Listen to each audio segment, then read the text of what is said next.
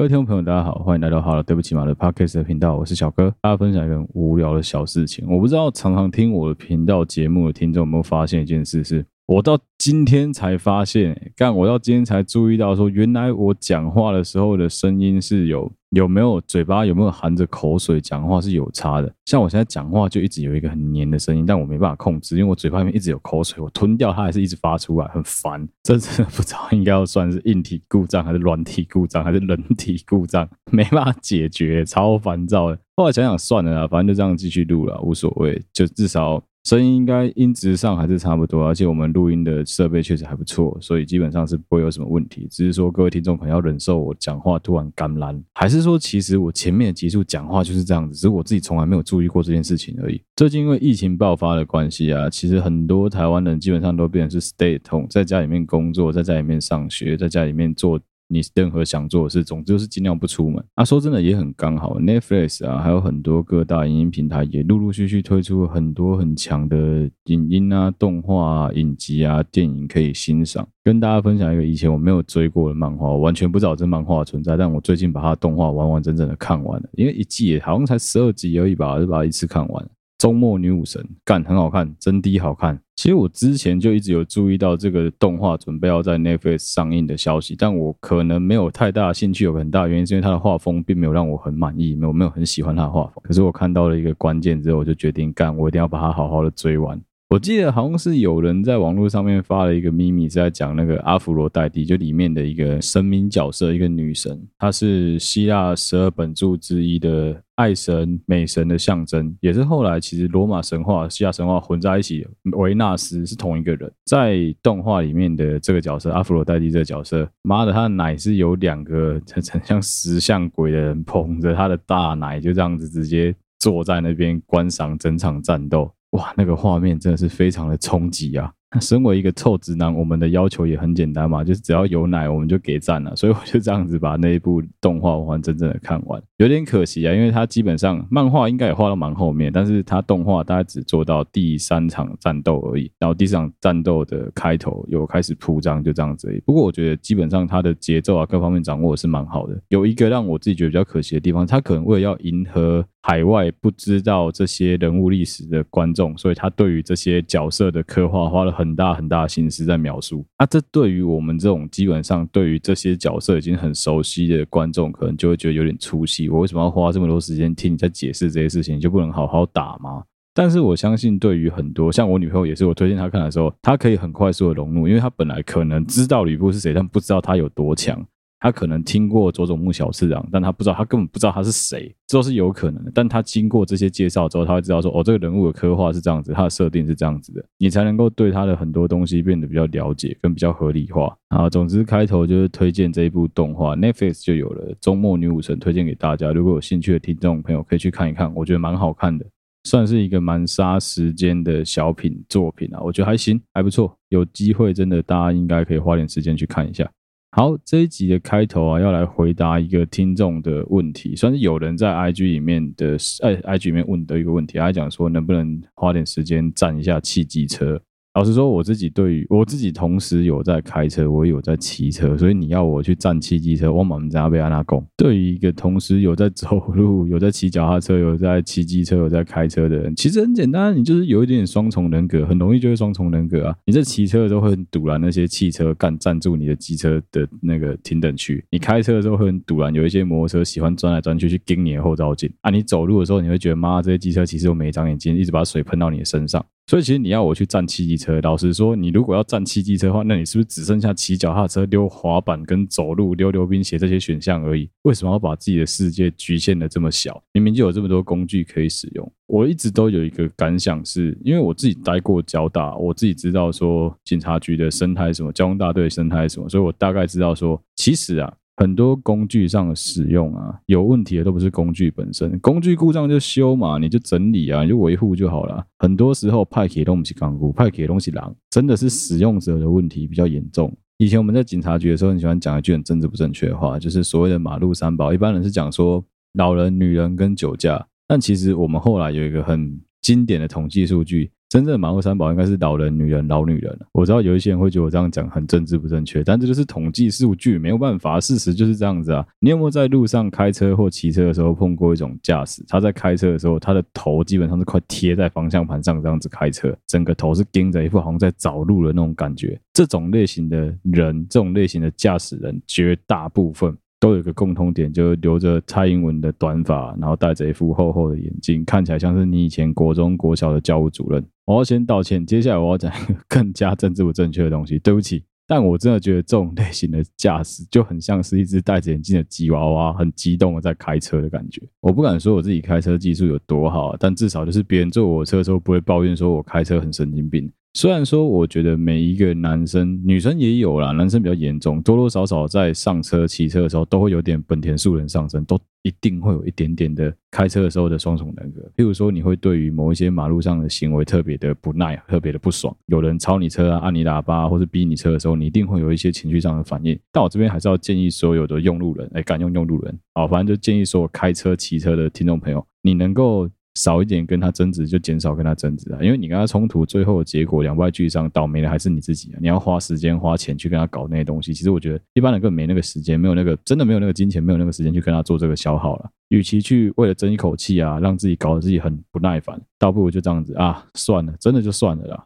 在车上骂一骂就好了，千万没事不要随便乱按喇叭啊！如果硬要我再讲一个关于汽车、机车在行驶过程中，或是用路人啊、驾驶啊之间这种很政治不正确的事情的话，我还可以再讲另外一个。不知道为什么，我自己周围有一种类型的朋友，很喜欢买大车，很喜欢买豪华的房车跟 SUV，即使他没什么钱。什么类型的人？很矮的人，矮子，矮的男生，戴眼镜，有梳油头。硬要把那个袖子卷起来，衬衫把袖子卷起来，然后明明没刺青，然后硬要偷刺前面一小袋，一副好像假装自己有半甲这种类型，然后再带着一只假的老雷、假的水鬼这种男生，不知道为什么这些臭孩子超级喜欢买大车。除了买大车之外，他们有另外共同点，就是他们喜欢买重机。哎，你今天在那上面叫做比例尺嘛？你知道有些东西就是拿来比较的，比较了之后你的 size 很明显小它一截的时候，你看起来就很像是真的，就很像是一个乐高玩具在开一个比例不合、不成比例的一个模型车的感觉，看起来超奇怪的。啊，相反的啊，很多乐咖，很多高个、很多体型比较快的男生，很喜欢买那种窄的要死的跑车。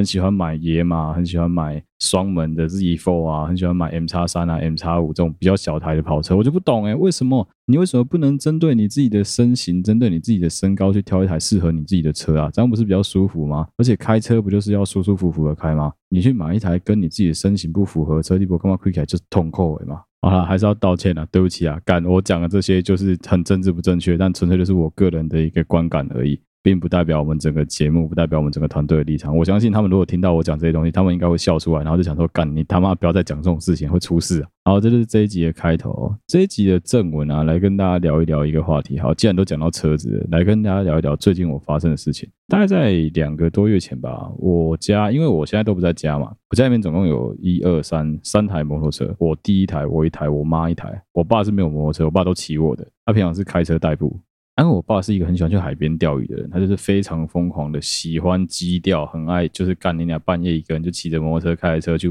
占场地，然后在那边钓一整个早上，钓到可能大概下午三四点，可能退潮了或者涨潮了之后，他再回来家里面睡一觉，洗个澡睡一觉，然后把鱼杀好煮鱼汤来吃，这样他就是很享受这种生活。问题是不论是汽车或是机车，你长时间放在海边，被海风这样子刮，被有盐啊，然后再带着海水这样子一直直去侵蚀它，不知不觉的，你的车子就会很容易生锈啊。摩托车车台也会凹皮，真的是非常非常容易，就整个车台会直接崩解。我不知道你们有没有过这种经验，是你人在外地读书，你人在外面工作，在外在国外，可能在 working holiday 的时在这个时间内，你家的宠物过世了，你的家人离开了，或者是你的某些东西出现了重大变故。但我又再次碰到这件事，你知道吗？我爸妈在没有经过我同意的情况下，又把我的摩托车卖掉了，因为他们就直接把我摩托车牵去报废，连卖都没有卖，直接牵去报废。因为我的摩托车被我爸骑的车台又再次断掉了。为什么会用又？因为这不是第一次断。我他妈之前回家休假回家的时候，骑着我那台小黑去街上买八方云集，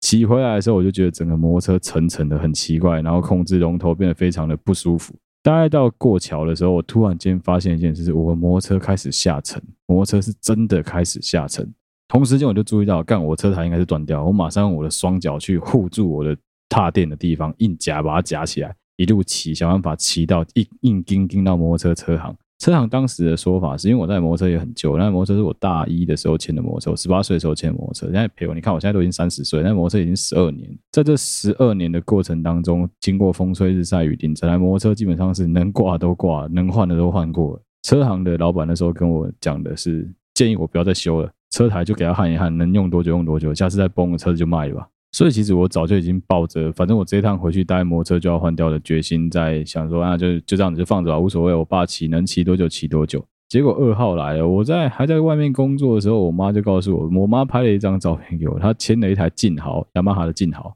呃，没有业配了，就是基本上我妈的这台雅马哈劲豪，话号称是什么省油神车，一一公升可以跑什么三十几、四十几公里这样，雅马哈超级省油，环岛神车。买这台摩托车之后问我说好看吗？我想说，哎，还可以啊，怎么了吗？他跟我讲说，哦，我换摩托车，我买了一台新摩托车。哦哦，那你旧的卖掉了？他说没有没有没有，旧的报废。我想，哦，那就是把他的摩托车拿去报废嘛。我就在那边默默说，啊，也该报废啊，你那台摩托车这么久了，都十五年、十六年了，早就该换了。后来我妈突然跟我说，没有，报废的是你的摩托车。我想杀小，你他妈没事把我的摩托车拿去报废干什么？我的摩托车不是好好的吗？他们才告诉我说，原来我摩托车车台又再次断掉了。然后总之就这样子呢，我妈他们就把我的摩托车拿去报废了。其实想一想是，我自己对那台摩托车是蛮有感情的，虽然不会到说哦很难过，觉得说妈你们怎么把我摩托车卖都没先跟我讲。虽然我嘴巴有这样子闷闷，但事实上我根本没有这样子想。那台摩托车简单讲，那台摩托车是。应该是二零零九年还是一零年买的雅马哈的劲风光，黑色劲风光。敢，如你查一下他妈劲风光长什么样子？劲风光基本上就是台菜拿掐，就是台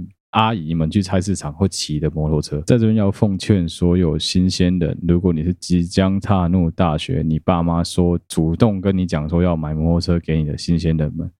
请你们尽量自己挑摩托车。这边是一个我自己的经验啊。因为我的摩托车当时是我爸妈说要买一台摩托车送我庆祝我就大学入学嘛，我想 OK OK 也不错啊，就有摩托车骑就好，所以那时候完全没有挑，我也没有选，我对摩托车甚至没有什么概念。虽然我周围的朋友陆陆续续都牵车，但我就自己对摩托车本来就没有什么想法，我就可以骑就好。结果就在我周围所有朋友都改骑 G Five 啊、GTR 啊、J Power 啊，或是什么新进站的时候，我他妈的骑着一台小黑金风光，跟着他们四处晃、四处玩。其实。说真的，以金风光的引擎啊，各方面的水准调校之后，我觉得是蛮好的，但是还是会差人家一截啊。毕竟你的摩托车的性能跟各方面的当时的要求不是不是在这个档次的，所以是觉得有一点，那个时候说真的，自己会觉得有点差距啊。但说讲白了，摩托车真的终究就只是个工具而已啊。如果说你家是还 OK 小康家庭，你家愿意多投资你个一万两万，让你去买比较好的摩托车，我觉得你可以换。但如果你家真的没有什么钱的话，就买一台能骑的摩托车就好，这也是个方法啦。有些人会在那边讲说什么啊，你要买 B 威斯啊，B 威斯把妹神车啊，B 会斯啊之类的这种东西。我跟你讲，我自己心里面的感想，我到现在就骑摩托车骑了这么久，我的感想一直都是，那工具是看人用的啦。靠北哦，我跟你讲啊，你今天给一个他妈的就是矮残穷，然后不太会讲话，也口条不好。女生看到他直接倒弹三公里的，你给他开一台玛莎拉蒂，女生也不一定会上车啦。今天这男生刚好是你的菜，即使他妈他是骑一台破的菜拿枪，你还是会让他载你啊，就是这样子。其实很简单，不要去担心说什么啊，干我摩托车差人家很多会怎么样，我车子开不如人家会怎么样，黑东博会顶啊，没有什么车是把妹神车啊，把不把妹是看你自己啊，干你的车何其无辜，不要在那边怪你的车，因为你的车不好，所以你把不到妹好不好？干有个废。今天主要就是来跟大家聊聊我那台神奇小黑的故事。我那台黑色神驹劲风光啊，它陪伴我人生大概可能也接近快要十年的时间，所以我对它是算是很有感谢的。毕竟它陪我度过我人生接近三分之一的时间，这三分之一的时间里面，我代步都是靠它。那我这小黑真的很屌，这台小黑的里程表已经翻两圈了，就是至少已经跑了应该有二十万吧，应该跑了二十万公里以上，是翻了两圈，不夸张，真的是跑了二十万公里以上，环岛环了。两次南北这样子纵向骑骑了有四次，台北宜兰移动次数可能是无数次哦，台北台中移动次数应该也有个三五次，唯一可能就是没有上过合欢山了，剩下基本上台湾能够跑遍的路我基本上是跑遍了，就骑了在破摩托车，但其实蛮爽的。说真的，就自己有一台摩托车可以骑，感觉真是完全不一样。我是一个很喜欢享受驾驶交通工具的人，不管是开车啊、骑车，或是我现在的工作都好，我是一个很喜欢享受我自己的。在驾驶，我自己掌握住方向盘的这个感觉。所以其实我一个人的时候，我是很喜欢就这样骑着摩托车往山里面跑。我就一个人就直接骑车骑到可能北海岸啊，骑到可能宜安啊，去买个冰吃个东西，我就直接冲回来了。有可能我会干这种事情，就一个人。后来交女朋友之后，我也很常骑摩托车载女朋友四处晃。对我来说，我就是在享受那个骑摩托车的过程。去哪里、目的地什么，其实没有很重要。我就是很喜欢做这件事情。其实，即使现在开车也是啊，就是没有目的的，我就开车可能往北海岸去啊，往九份去啊，或者直接开到宜兰啊，去罗龙夜市逛一逛再回来啊，甚至去乌来泡个温泉啊，就是一天而已。我也会觉得干，至少我有出门，我去走一走，我觉得这样就很够，这样就很好了。因为我自己骑的摩托车，劲风光那个时候的版本还是化油器的版本，还不像现在车是电脑车，所以我摩托车如果说真的掉卡的时候，我有一个方法可以发动，就是用踩的。我记得光是踩踏板这件事情啊，我看我就有很多很多很妙的回忆。譬如说，我以前很喜欢骑车一个人在路上闲晃，我常在路上看到有那种停车场啊，有个女孩子啊或者一个男生干在那边踩他的摩托车，我就很喜欢过去帮他们踩摩托车。我就是有这莫名其妙的癖好，觉得帮人家踩摩托车，看人家发动很很疗愈，很爽。不知道各位听众是不是会整理摩托车后车厢的人？像我自己以前摩托车后车厢干他妈超级乱，摩托车后车厢啥小都有。我摩托车后车厢有同学的烟、同学的打火机、买饮料、加油的时候找的零钱，还有不知道是谁的图书馆的那个借书证，还有两件雨衣，还有大雨衣、小雨衣都有，还有一组事故又划线用的粉笔。工具组之类，反正干我的后车厢妈超级乱，我就想说，后来想一想是怎么可以有人把自己的摩托车后车厢搞这么乱？以前在骑摩托车的时候啊，就很流行，其实有一阵子就一直都很流行，到现在都还是有。虽然我知道这件事情蛮危险的，我也不鼓励大家这样做。就很多人会边听音乐边骑摩托车，因为这样子你可以跟外界没有任何阻碍，好像你就跟自己沟通这样。我能理解这个行为，但其实这件事情蛮危险，还是不鼓励大家这样子做啦。那时候，因为我自己曾经在骑摩托车的时候戴着耳机，有线耳机嘛，有扯掉过，有扯掉，还有手机才喷出去过两三次。因为这样子的关系啊，我就想了一个非常锵的方法。在前面的讲撞鬼那一节，好像有聊过这件事情。我那时候怎么弄？我那时候是真的直接把一只旧的那种智慧型手机放在我安全帽的顶端。我把安全帽顶端挖了一个小洞，把手机直接塞进去，把手机的音乐按播放之后，就直接扩音，这样子戴着安全帽这样骑车，让整个安全帽变成是一个大型的扩大机，一个 speaker 的概念。啊，其实说真的，你要这样子搞啊，其实没有什么问题，骑起来听起来也很爽，很顺，就觉得哦，干，真的是整个人享受那个跟风切跟那个音乐融入在一起的感觉。可是我有一个很锵的地方，然后有一个很耻的地方是什么，你知道吗？当你播到一些很可爱的歌，因为随机播的嘛，总是会播到一些不符合你人设的歌。在这个时候，如果刚好等红灯，哦，干，那超级尴尬的。你可能那时候穿着一件黑色的防风夹克啊，戴着一顶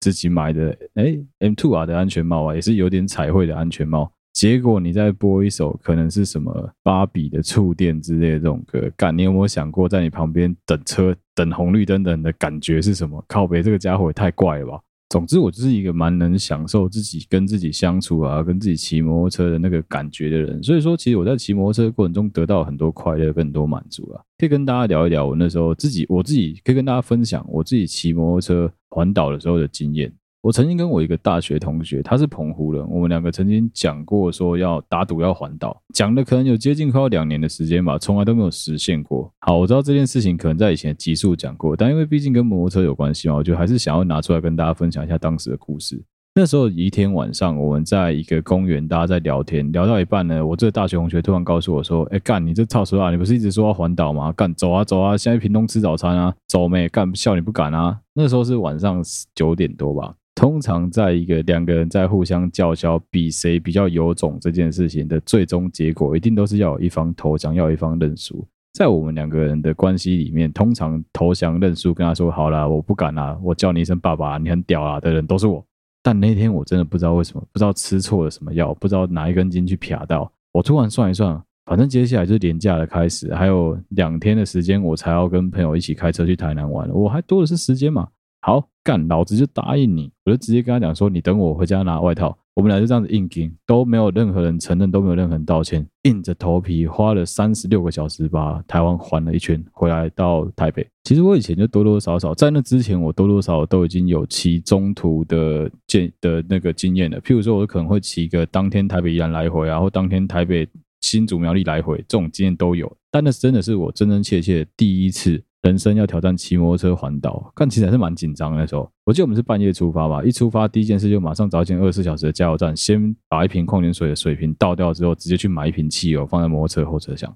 其实这行为蛮蠢的，也没有必要了。虽然那个时代的网络还没有非常的发达，但我相信你要在台一线、要在省道上面找二十四小时的加油站，没有这么困难啊。说实话，但那时候可能就是怕吧。我们两个人就各花钱用了一个保特瓶，把备用的汽油装在里面，就这样子开始环岛。其实真的要很感谢我爸妈把我教的这么有方向感，这么能够马上快速的找到正确的方向跟找到路啊。那个时代的 Google Map 还非常的不进步，那个时候的 Google Map 是会内格，而且。因为那时候网络大部分人都是吃 WiFi，所以没有几个人有吃到饱。我们两个那时候网络也都没有吃到饱，所以我们必须要可能停在 Seven 去偷连人家 WiFi 来赶快接收一下 Google Map，如果有需要的话。所以我们那时候如果说不知道路，是真的有几率会迷路的。我记得我们出发时间是半夜十二点吧，从台北出发，一路这样子往南边骑。你知道我们骑到哪里就天亮了吗？干了，我们他妈骑到苗栗通宵已经天亮。我们走台十一线吧，我印象中我们走海线了，台十一吗？应该台十一，呃。好，反正就是走海西滨，台十七走西滨，走西滨就干你俩到苗栗通宵，他妈已经天亮了。说好的屏东吃早餐，怎么可能？过了大概通宵之后，我们就这样一路一直往下骑，一直往南骑，骑骑骑骑到了彰化，也已经大概早上六点多了吧。早上六点多，我们想说本来要去找个学长一起吃个饭，结果那学长不在，这样继续一直往南骑，一路骑到了云林，骑到云林去找我们的一个同学，那个同学带我们去吃了我这辈子吃过。最好吃的脆的煎的蛋饼，在云林的应该是莿桐，云南的赤桐乡那边有一间很屌的蛋饼，我不确定是不是在赤桐，但他住赤桐啊，在那边因为实在是太累了，干我们就在他家睡了大概三个小时的时间吧，就从早上九点一路睡到中午，到中午起来之后，干我们两个神经病就继续往南骑了。那时候因为是一个连假，忘记是清明还是中秋连假的开始，所以有很多同学其实已经陆陆续续都返乡了。我们基本上如果有需要的话，是北中南东都会有同学可以接应我们。但是我们那时候告诉大家说，我们正在环岛，如果我们到那边的时候给我出来面对的时候，大部分人都以为我们在开玩笑，所以干你娘，我们实际上根本没有几个同学愿意出来见我们，真的很白痴。就这样，我们继续往南，一直骑，一直骑，一直骑，沿着西滨干继续骑。本来在那个刺桐在台一线，把我们接回西滨，就这样一直骑，一直骑，骑到大概过台南吧，过七股之后，我记得我们有在那个安平稍微做停留，在安平吃了一点东西之后，我们到高雄。很搞笑的是，就在那去安平的隔两天之后，我还必须要从台北开车载着我的高中同学们一起来安平，载着我记得有像。有像不知道有没有麦，好像没有麦克，还有我们其他的一些女生同学，一群人一起去安平玩。操你妈的，我他妈其实去长勘的，你知道？后来我们到高雄的时候，我们本来的打算是要在我这个澎湖的同学的亲戚家过一个晚上，但是因为我那时候突然算到说不行，我隔天一定要回到台北。如果隔天没有回到台北的话，我再隔一天就要出发，我一定会来不及。因为这样子的关系，他就被我盯着，一定非得要继续往南骑。那时候我们没有算到一件事情，是台风刚过，还好我们在骑到枫港的时候，我稍微打开 Google Map 看一下，帮我们省了可能接近快要五个小时的路程。如果说你曾经环过岛的听众，应该知道说，你走南横到台东，跟你走南回到台东完全是两回事。南回就是你要走垦丁、鹅銮鼻这样一路绕过去，南横是你可以从中间这样切过去。问题来了，那时候台风天刚过。南横其实非常非常的危险，土石流的那些土石才刚清开而已。前面有提到我说我拿一件外套就出发，但我没有讲到我身上穿什么，我就穿着一件短裤、一件 T 恤、一件外套、一双蓝白拖，就这样出门了。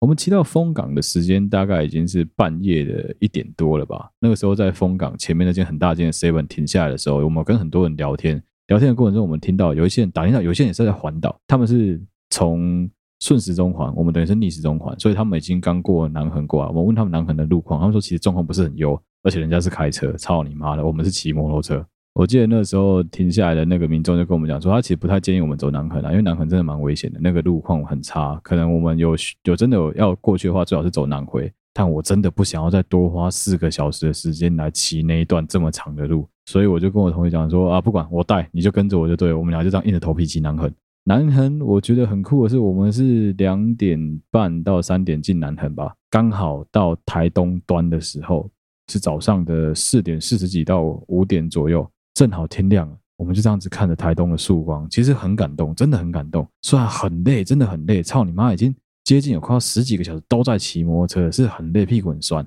但是当你把安全帽脱下来，停在 B 车弯，这样子拍那个日出的时候，那个感动到现在我都还记得，很舒服，很爽。我记得在那一次骑环岛之前，我就曾经有过骑摩托车到花莲的经验。哦，不是骑摩托车到花莲，是在摩花莲租摩托车。从花莲一路骑到花莲市，一路骑到林田山的经验，所以基本上台九线跟台十一线我都有骑过，就是不管是花莲山线海线我都有骑过，我也大概知道怎么骑。所以就还好，就一路这样子一直往北骑，知道很长了。干，你想想看，花莲、台东东边就他妈两个县而已，你看西边有多少个县？你要这样一路跨过去，嘿，哇横，哇，那个真的是硬着头皮跟。我记得到花莲市区的时候已经中午了吧，大概中午过下午了。我们在花莲市区有停留一下，后来在美仑市区的 Seven 停下来吃个东西。我记得那个时候身上也没什么钱，干也懒不想领。我好像是吃 Seven 的汤包吧，干我连公正包都没吃，干我是吃 Seven 的汤包。其实说真的啦。这样子骑下来啊，你可以感觉出来，我们两个都很紧，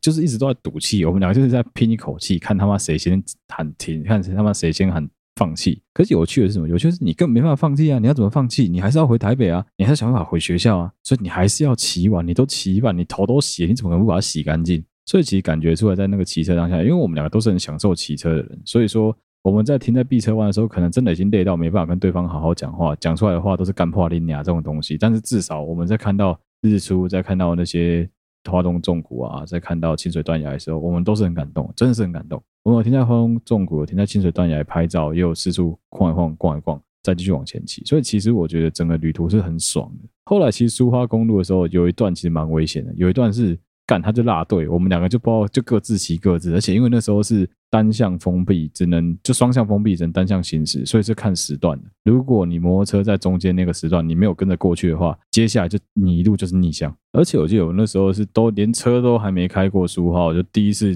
过苏花，自己过苏花就骑着摩托车过苏花，其实很爽啊，但就很危险。干你俩真的很危险，不知道自己在冲啥小，一路这样子骑。在骑摩托车已经很惊了，我记得我好像在花莲有换过一次机油吧，干那个机油脏到爆炸，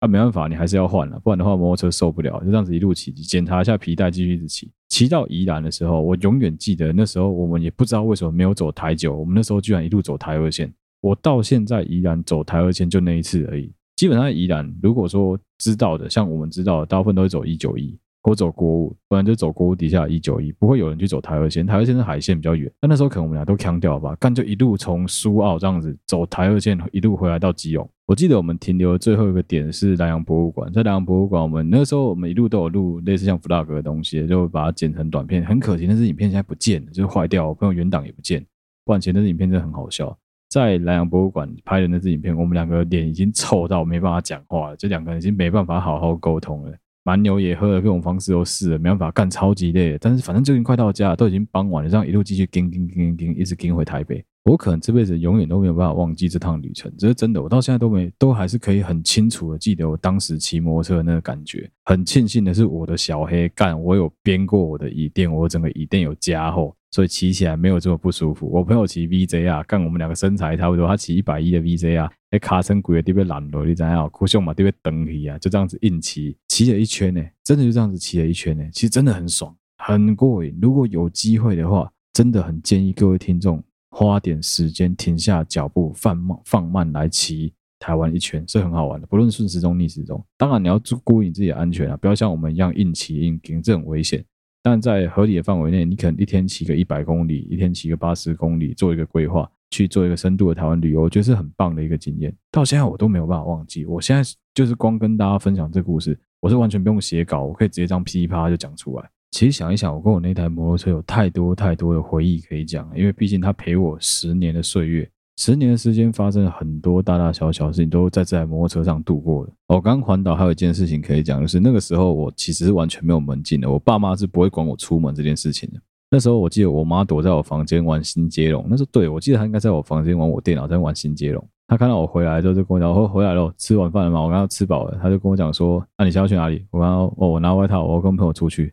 问我说去哪里？几点回来？我就跟他讲说：“呃，去哪里？我也不知道，没有目的地。”几点回来吗？我现在不方便告诉你，等我确定了我再打给你。等我下一次打给他的时候，我已经到台南了。所以其实我妈是吓坏，我妈那时候真的是吓坏了。不要做这种事情啊！你爸妈会很担心你，不要干这种事，不好。如果你真的跟我一样喜欢环岛的话，建议你是做好所有的检查，所有的东西，包括胎压，包括你的刹车啊，各方面都先做好充足的准备之后再环岛。我们那时候当然事前有先把摩托车牵去给人家巡过了。巡过之后，我才想，OK，那我们今天晚上就冲吧，我们就直接夜冲，一路这样子，就是真的是他妈夜冲，冲了三十几个小时回来到台北，其实很累，但是很好玩，也很满足。人生当中会遇到很多很疯狂的事情，你会做很多很疯狂的举动，这些事情在你不知道在做的当下会发生什么事，但在之后你事后回想起来，都会觉得，干，这就是一个你自己人生中很愉快的回忆。我不知道鼓励各位听众做这种很疯狂的事情，但至少你一定要。有一些事情你真的不做，就是会后悔。